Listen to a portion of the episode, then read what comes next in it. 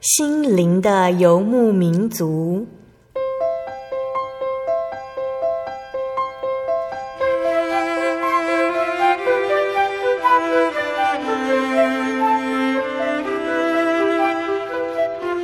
在这个谁都不管谁的后现代社会里，每个人的心灵都是游牧民族。成长的过程就是寻找的过程。每一颗漂泊的心灵，其实都在寻找生命的绿洲。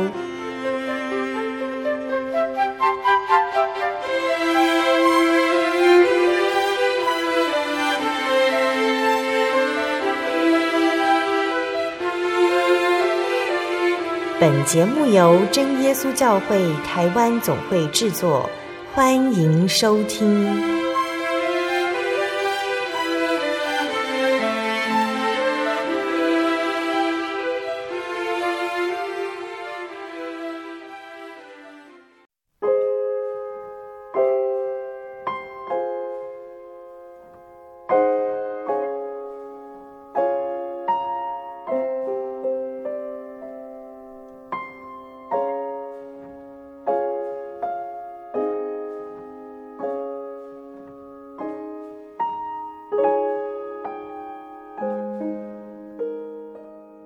所在空中的听众朋友们，大家平安，欢迎收听今天的心灵的游牧民族节目，我是贝贝。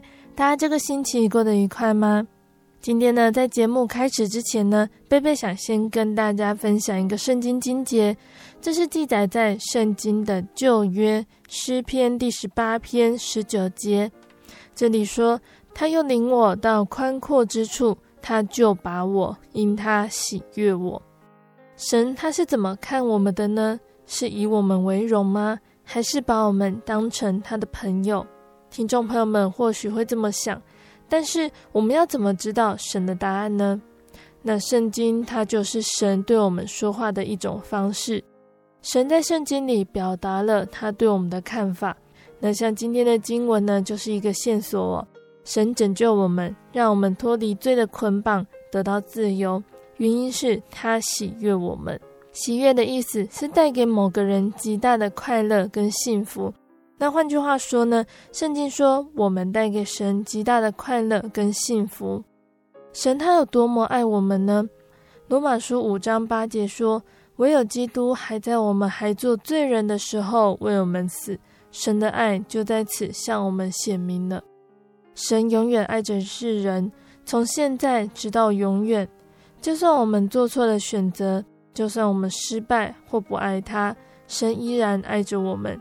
耶稣他对我们的爱多到他自己来承担我们所做的一切错误的决定，并且在我们想要回报他之前，他就这么做了。所以神他对我们有什么看法？想要知道更多的话，可以读读圣经，就会发现自己在神眼中是多么美好，多么的特别。而且，我们要在耶稣的爱中成为一个更好的基督徒。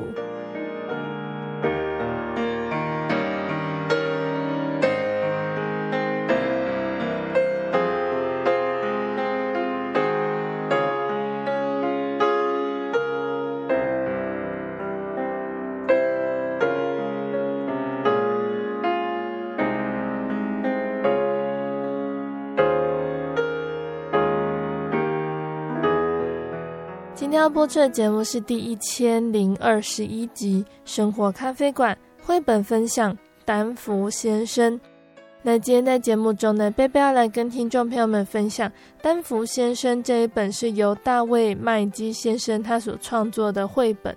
那故事中的主角呢，也就是丹福先生，他很有钱，非常非常的有钱。村子里的每个人呢，都因为丹福先生的仁慈跟慷慨而爱他。可是有一天哦，村子里来了一个陌生人，他对村民说：“丹福先生的钱那么多，但是村民的钱那么少，这是不公平的事。”陌生人只淡淡的留下这几句话，却挑起了村民不满足的心，搔着人们的痒处，唤醒内心深处不满足的欲望。村子里面原本的生活开始一一反复了。相信听众朋友们都很想知道，村子里的人在听了这个陌生人的话之后，他们和丹福先生的生活会变成什么样子呢？在这里，贝贝要先跟大家卖个小小的关子哦，先来跟大家分享一首诗歌。诗歌过后，贝贝就会来分享这本绘本故事。那贝贝要分享的这首诗歌呢，叫做《那双看不见的手》。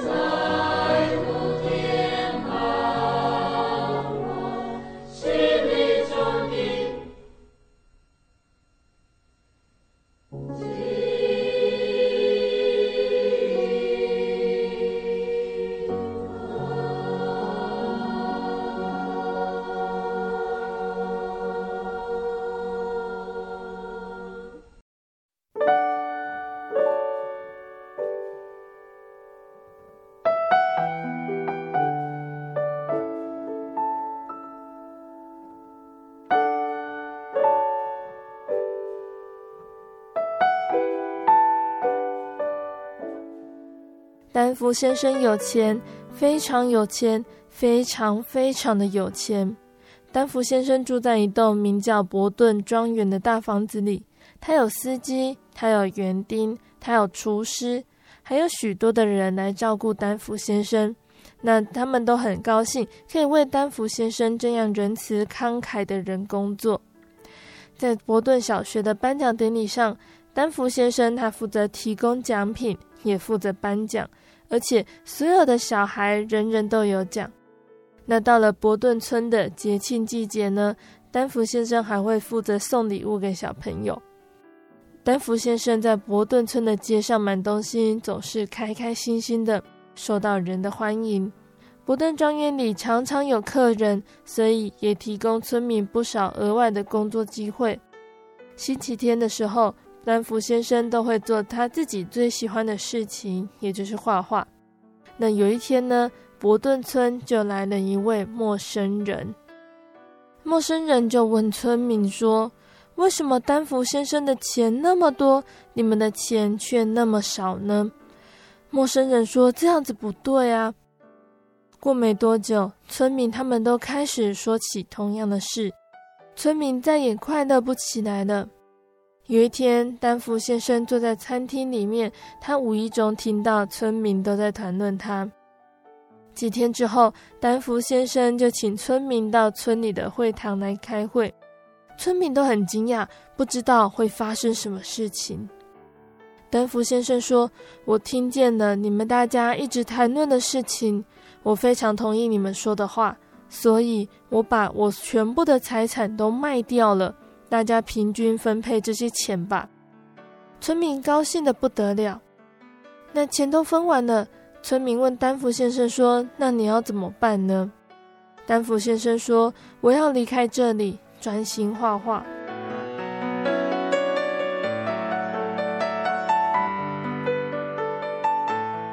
村民得到了这笔财富，他们满心欢喜，便出发的去度假，不停的花钱、花钱、花钱。丹佛先生就在伯顿村的附近马德尔镇租了一栋小房子，他开始画画，日子过得很开心。伯顿村的村民花光了钱，回到自己的家，日子过得不像从前那么好。他们发现，因为那里没有丹佛先生。丹佛先生在马德尔镇大受欢迎，他变得很有名。他画的画卖了好多钱，因为丹福先生，马德尔镇也变得很有名，吸引了许多游客造访，商店生意兴隆，每个人都很开心。丹福先生又变得很有钱了，有钱到可以请人来帮忙打扫家里。那至于那个让伯顿村村民产生变化的陌生人，他还在到处游走，挑起大家不满足的心。如果他经过了你家门口，千万别听他的话。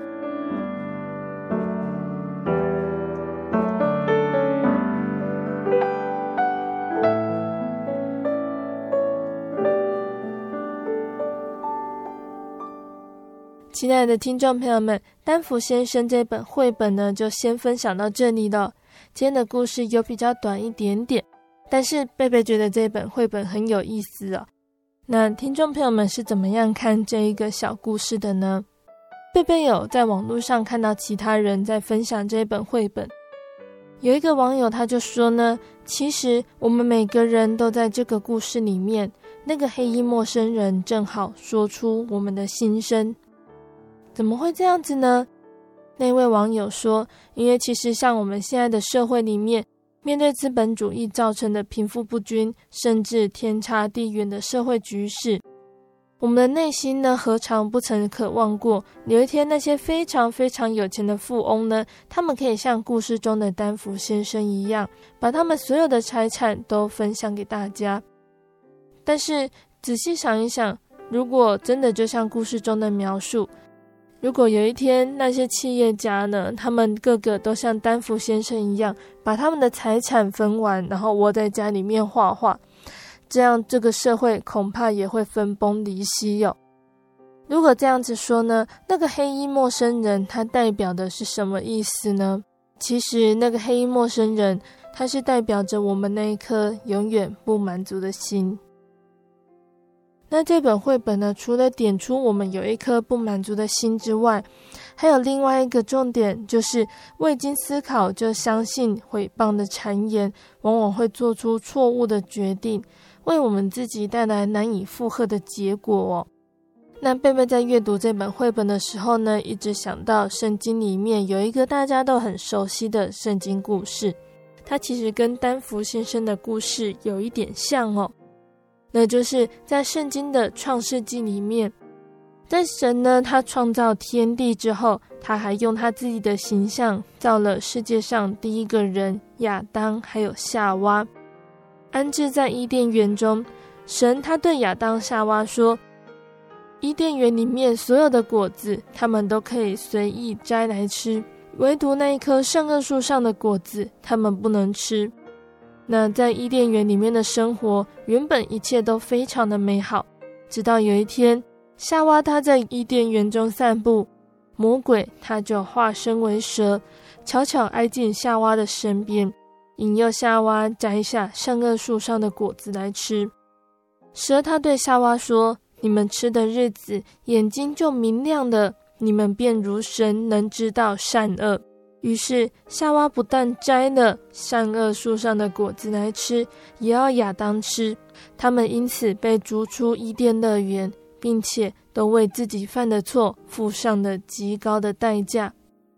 魔鬼的话是从情欲引起的。他的话反复不定，似是而非。魔鬼呢，他常常哦会将神的话来断章取义，含糊其辞，避重就轻，来曲解真意，制造矛盾，让人对神的话产生怀疑动摇哦。那人的始祖亚当夏娃呢，他们就是这样子违背神的命令，以致良心自责不安，内心就像翻腾的海，不得平静。他们虽然生在伊甸园里面，但是他们的内心实质上却已经失落伊甸园的安详喜乐了。那为什么他们会失落呢？除了刚刚有说到的有魔鬼的引诱，那从蛇跟夏娃的对话中呢，我们可以看到，我魔鬼的话它是模棱两可的。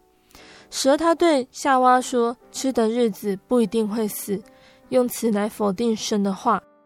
那神的话本来是吃的日子必定死，魔鬼说不一定死呢，当然也含有死的可能，但是魔鬼似乎强调可能活的几率比较大，让人感觉后果不一定是很严重，也让人存有侥幸的心理。而且呢，魔鬼呢还一直跟夏娃说，吃的时候眼睛就会明亮，有智慧。但是我们都知道，真理只有一世。魔鬼他这样子说话，制造矛盾，让人对神的话产生动摇，使人陷入两可的吊诡里面呢。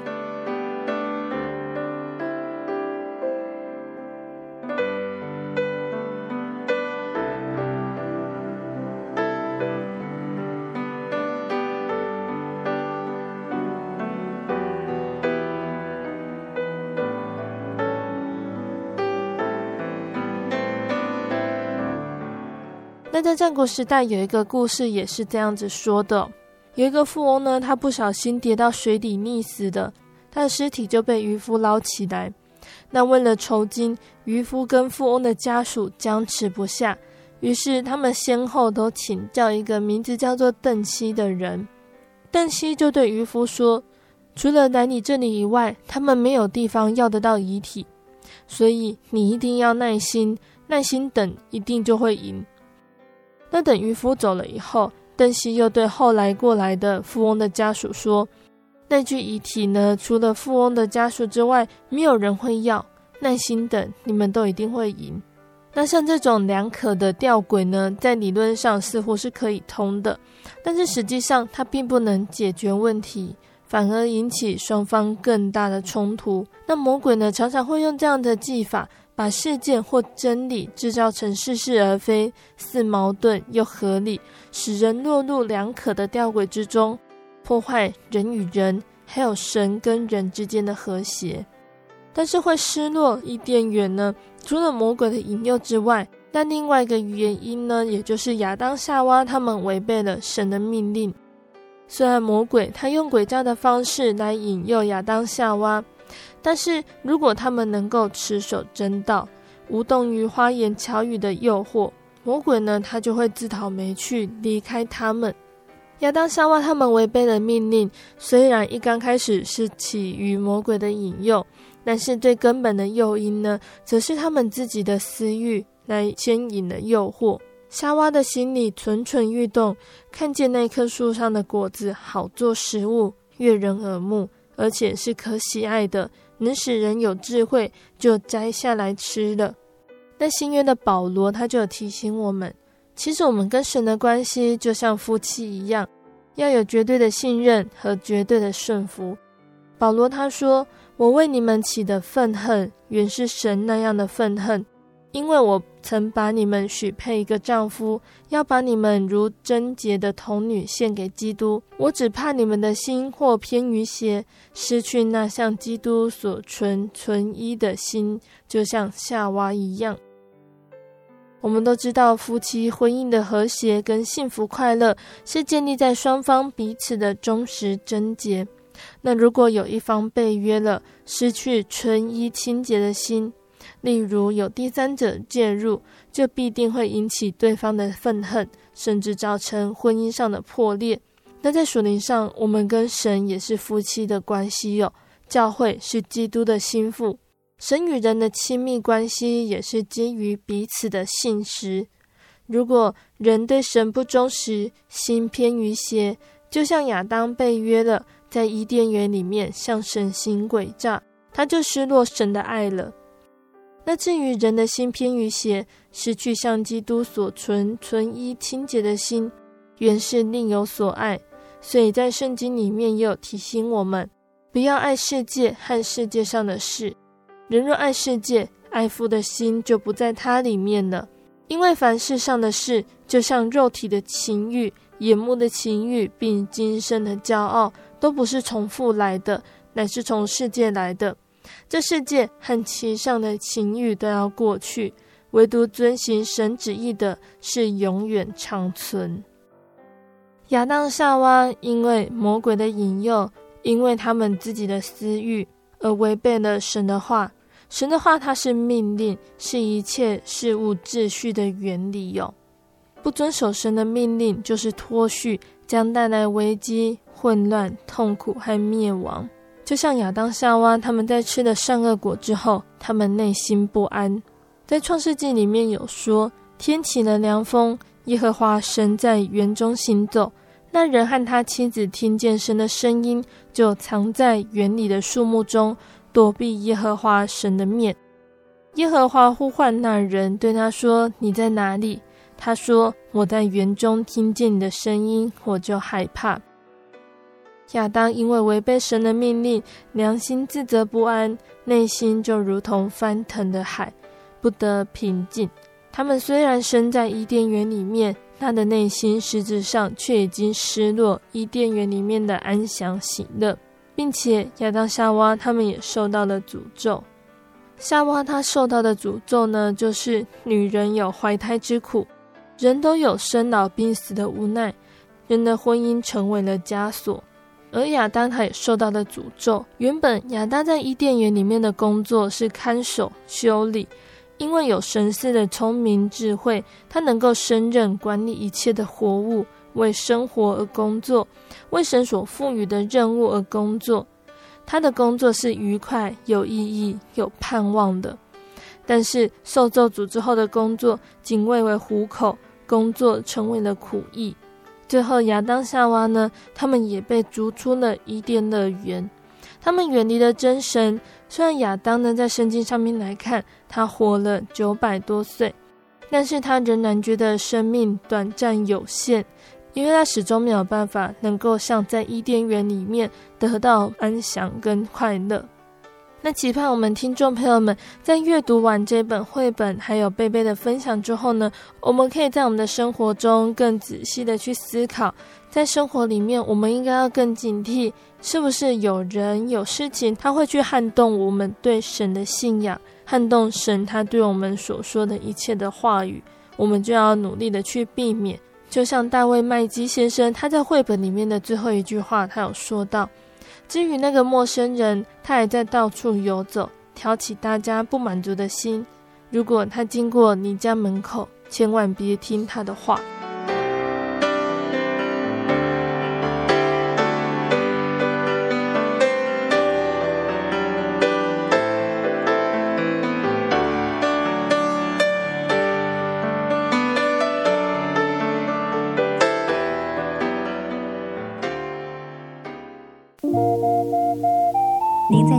曾经看过这样的招牌“真耶稣教会”吗？也许您很想，但是却不好意思进来看看。其实我们真的非常欢迎您。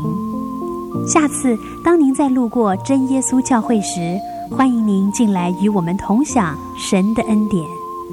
真耶稣教会，台中邮政六十六至二十一信箱，欢迎来信，愿您平安。我对圣经的道理好有兴趣哦，可是又不知道怎么入门哎。你可以参加圣经函授课程啊！真的啊？那怎么报名？只要写下姓名、电话、地址，寄到台中邮政六十六至二十一号信箱，很快的，你就会收到第一课的课程了。赶快去寄吧。嗯。圣经函授课程能循序渐进的引导您更了解耶稣基督的福音。得到生命的滋润和来自信仰的力量。本课程完全免费，欢迎来信台中邮政六十六至二十一号信箱，请注明参加函授课程。愿神祝福您。主导文：我们在天上的父，愿人都尊你的名为圣。愿你的国降临。愿你的旨意行在地上，如同行在天上。我们日用的饮食，今日赐给我们，免我们的债，如同我们免了人的债，不叫我们遇见试探，救我们脱离凶恶。因为国度、权柄、荣耀，全是你的，直到永远。阿门。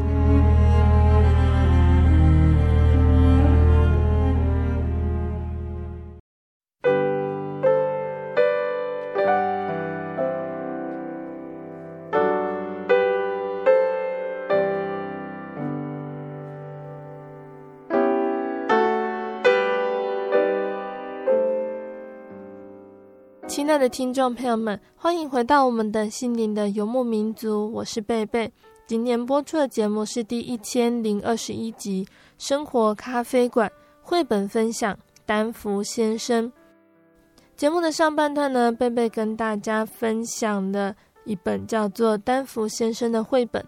借由这本绘本，希望能够提醒听众朋友们，我们要将神的话、圣经上的道理牢牢记在心里，不是死背。不是固执不通，而是要让我们的信心能够更稳固，在遇到引诱或患难的时候，都能够靠主的话来站立得住。那在节目的下半段呢，贝贝还要继续来跟大家分享一个圣经故事了，欢迎听众朋友们继续收听哦。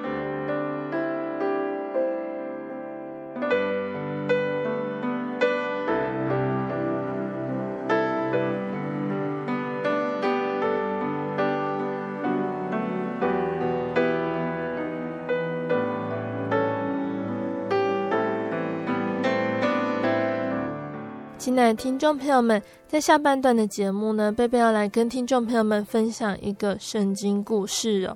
那听众朋友们一定都还记得，在前一个月里面，我们都说到了摩西他带领以色列人离开埃及，他们在旷野里面的生活，都让大家知道耶和华真神的名还有荣耀。但是在旷野里面行走，真的不是一件很容易的事情呢、哦。真神也借由在旷野的旅程，要将这些属他的子民磨练成神要用的精兵。那以色列人他们在旷野里面行走了四十年，才到迦南地。那在这四十年里面，他们遇到了什么样的事情呢？真神会怎么样让百姓真正认识这位真神呢？那在上个月里面，我们也说到了神颁布的重要的十诫，要让以色列人遵守。听众朋友们在贝贝的说明中，应该也了解了十诫对于以色列人，对我们相信神的人来说有多么的重要。除了从十诫中可以看到神他对以色列人的保护看顾，还有其他的律法，可以看得出来神对以色列人的爱哟。那我们一起来聆听接下来的故事哦。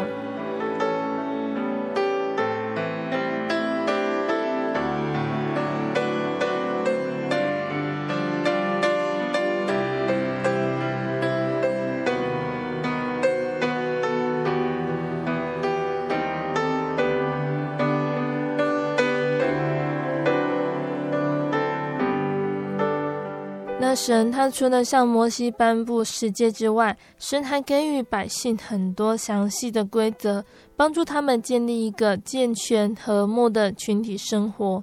神希望以色列人他们彼此以公平良善来相待。神借着他的律法向以色列百姓显明，神他关心他们的安全，并愿意保护他们。那在摩西他们那个时候，人常常发生争执，而且相持很久。例如，某个家族里有人受伤，他的亲属就会替他寻仇。那这样的报复，往往就带来更多的袭击和刺杀的事件。神教导他的百姓，彼此不要有长久的仇恨。如果有人受伤了，伤害他的人就要受到公平的惩罚，这样事情便必须终结。这种确立公平刑罚的律法的准则哦，只是以眼还眼，以牙还牙，此外就不能再做什么了。那这并不是一种残忍或者是着重报酬的律法。神他是订立一个严峻的规限，来消灭那些野蛮报复的古代习俗。神借着他的律法，让百姓知道，神他关心那些软弱而不能为自己争取权利的人。神他在律法里面都有特别定例，让被欺压的人、外来的人，还有不能谋生的人都能够得到照顾，还有孤儿寡妇也是，他们都能够得到神特别的关照。例如农夫呢，他在农田里面就要留一些稻穗，果树上就要留一些果子，好让穷人去食用。如果穷人因为不能还债，拿他的衣服去做抵押的时候，晚上就要把他的外衣还给他，让穷人可以温暖度夜。神的律法教导百姓，神是怎么样的神？他是公义良善的神，他关怀人生活中的每一个细节，即使是最微不足道的，还有最寻常的事，神他都是这样子关心的。神希望他的百姓能够学习效法他。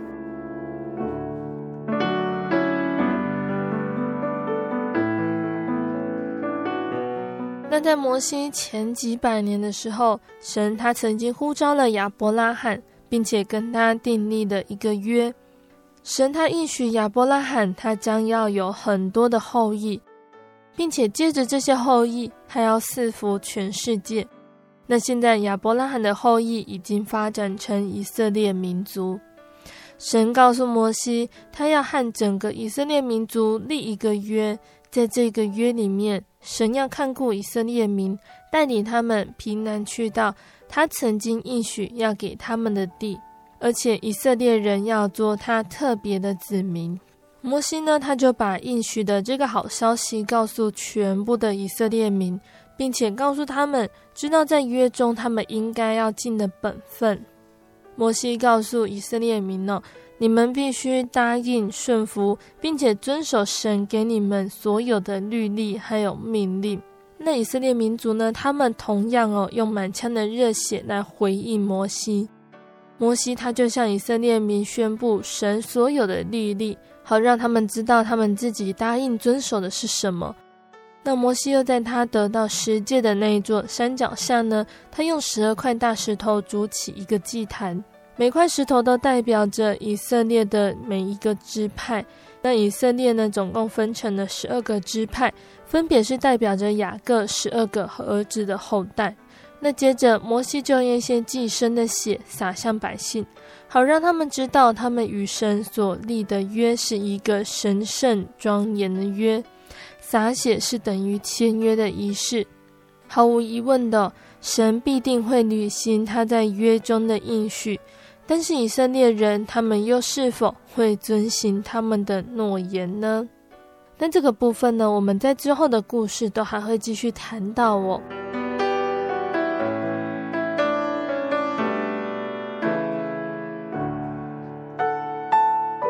以色列人呢，他们在往迦南地的路途中呢，他们所住的都是帐篷，他们不能够新建一座建筑物来敬拜神。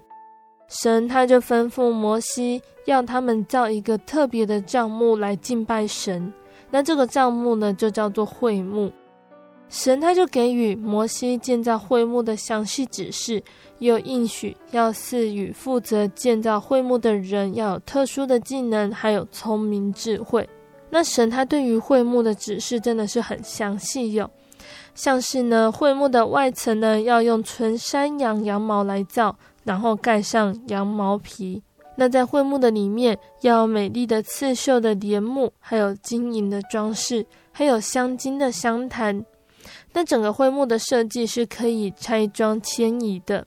有些较大的物件呢，都还有设杠台的杆。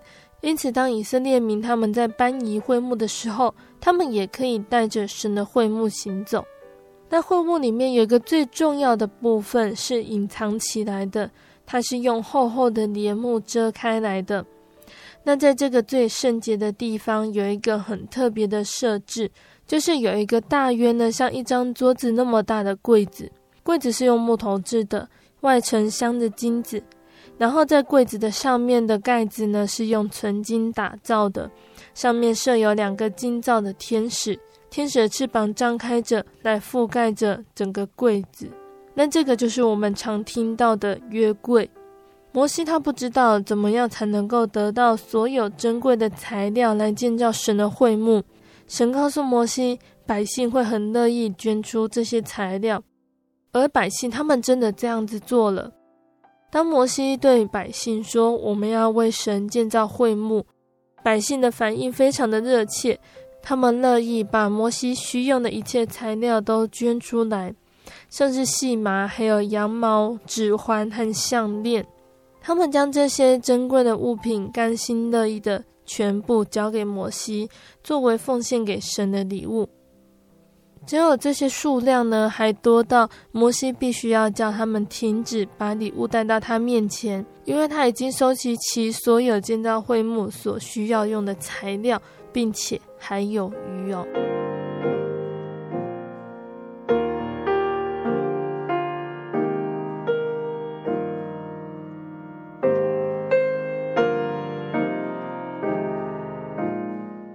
亲爱的听众朋友们，我们的故事就先分享到这里喽。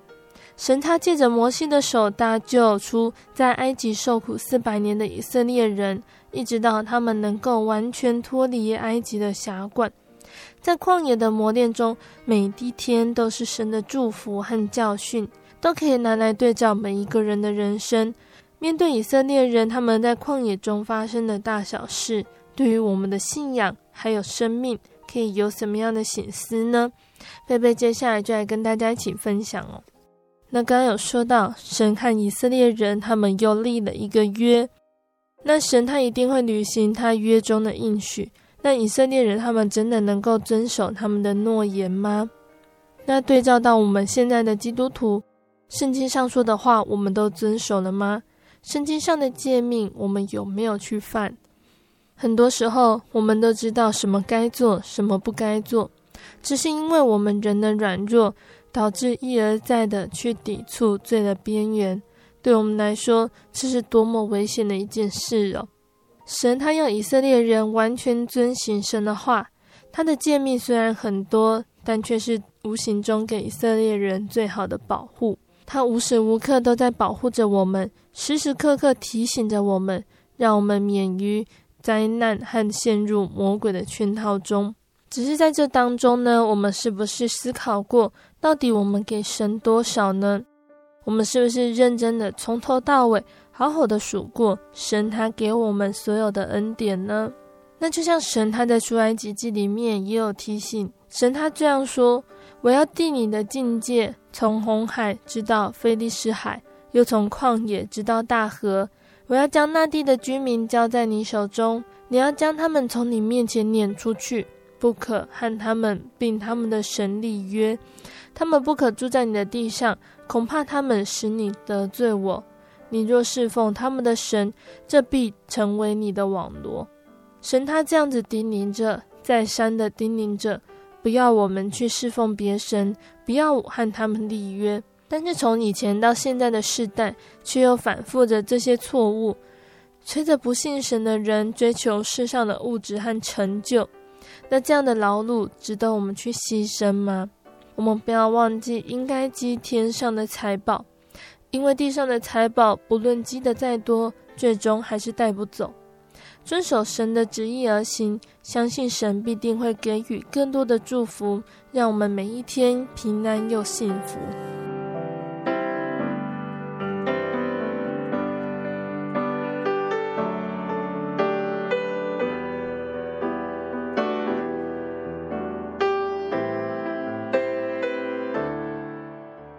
在圣经里面，对于神跟以色列人他们在签约的那个画面呢，有更详细的叙述哦。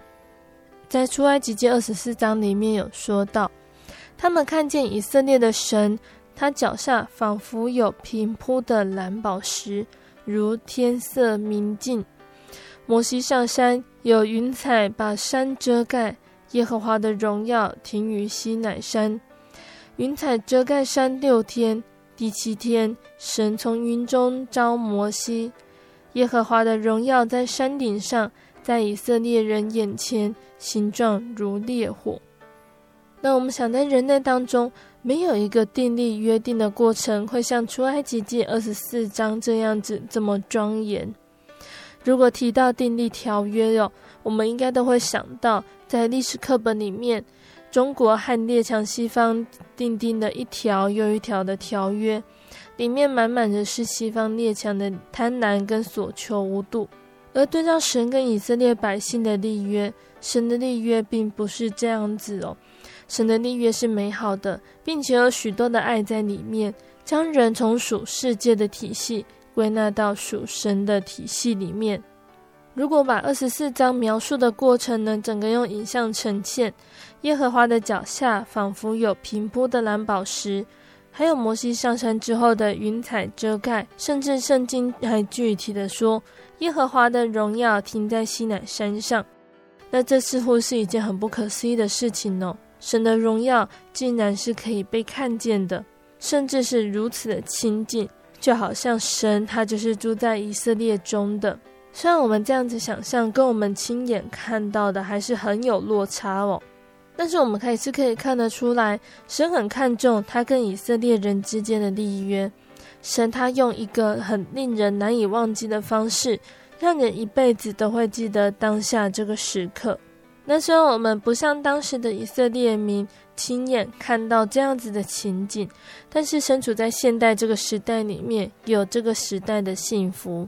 我们可以用更亲近的方式来接近神，像是用灵言祷告、唱诗、各种服事去跟神亲近。这些呢，都是神他跟我们立下的美好的约定。只是我们是不是可以好好的珍惜这一段美好的约定呢？就像以色列百姓说的：“耶和华所吩咐的，我们都遵行。”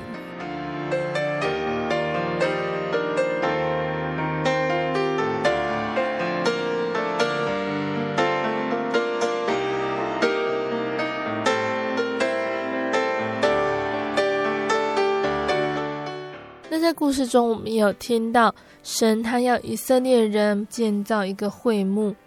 那会幕呢，在希伯来文里面呢，意思是神的居所，是神居住在其中的神圣建筑。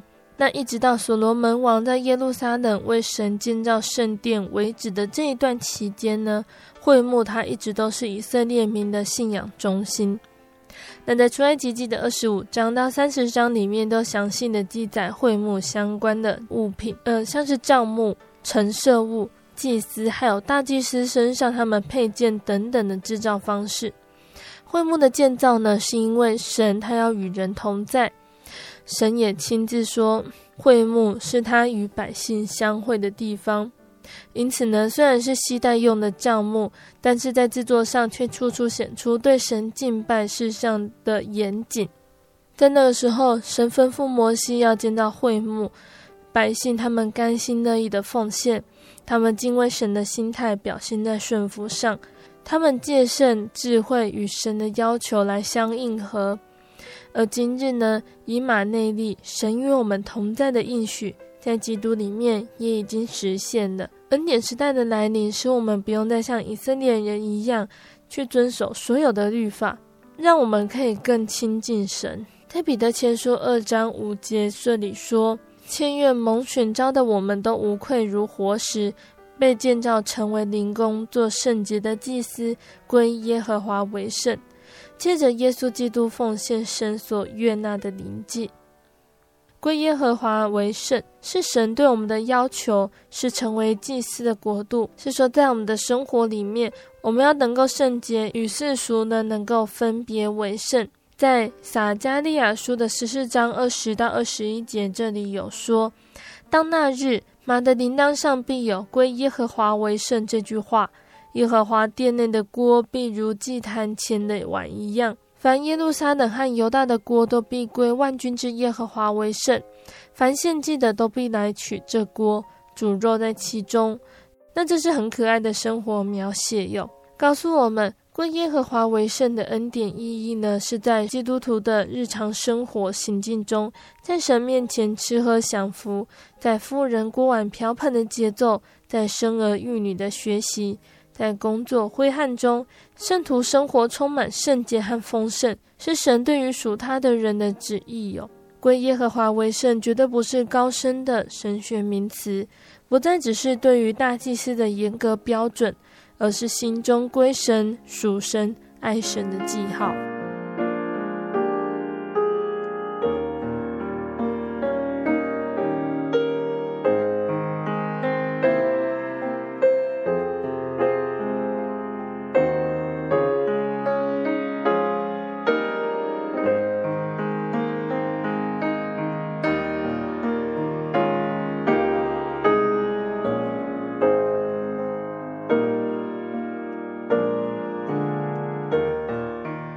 听众朋友们，当以色列民他们总算脱离了埃及，但是面对一片荒凉的旷野，他们要怎么做才能够达到真神所应许的迦南地呢？旷野的日子也是他们开始真正认识耶和华的时候。神会如何带领？借着摩西的口，将这批人数众多、信心还是很软弱的子民训练成属神的子民呢？下个月我们再继续来跟听众朋友们分享。那在节目的最后，贝贝要再来跟听众朋友们分享一首诗歌，这首诗歌叫做《平静风和浪》。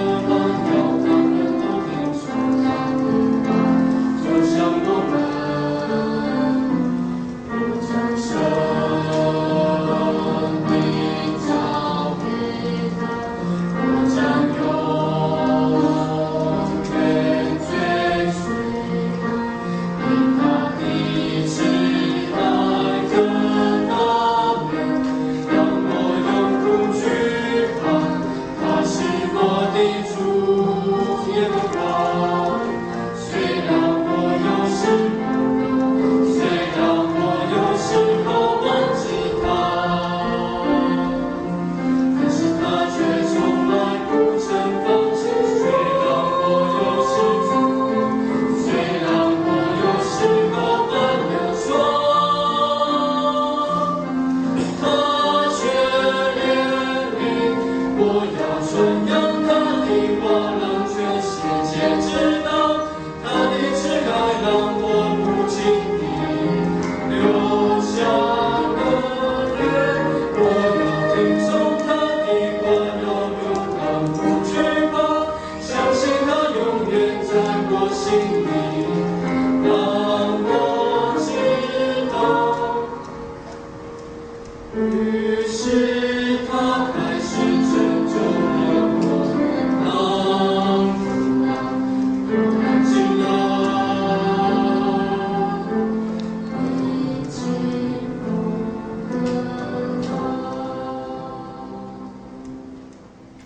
的听众朋友们，我们的节目到这边要进入尾声喽。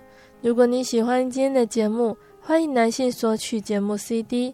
如果你在收听节目之后，想要更了解真耶稣教会和圣经道理，欢迎来信索取圣经函授课程。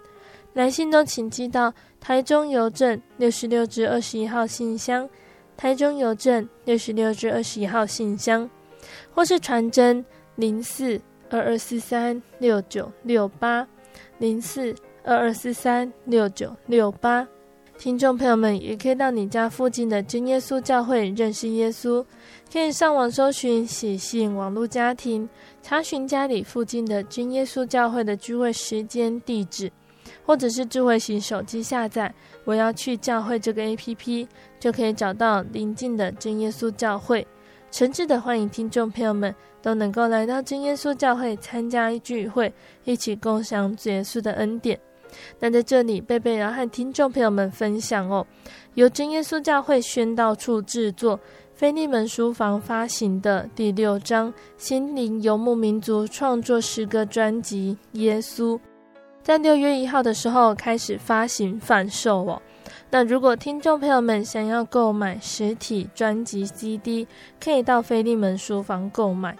那这次专辑呢，也有在网络平台上发行单曲购买下载，可以上 KKBOX、Apple Music 等等线上音乐平台来搜寻哦。谢谢你收听今天的节目，我是贝贝，我们下个星期再见喽。我的心是一只鸟，飞行介于黄昏向人世间寻找生命的源泉我是个游牧民族游走在这异乡的小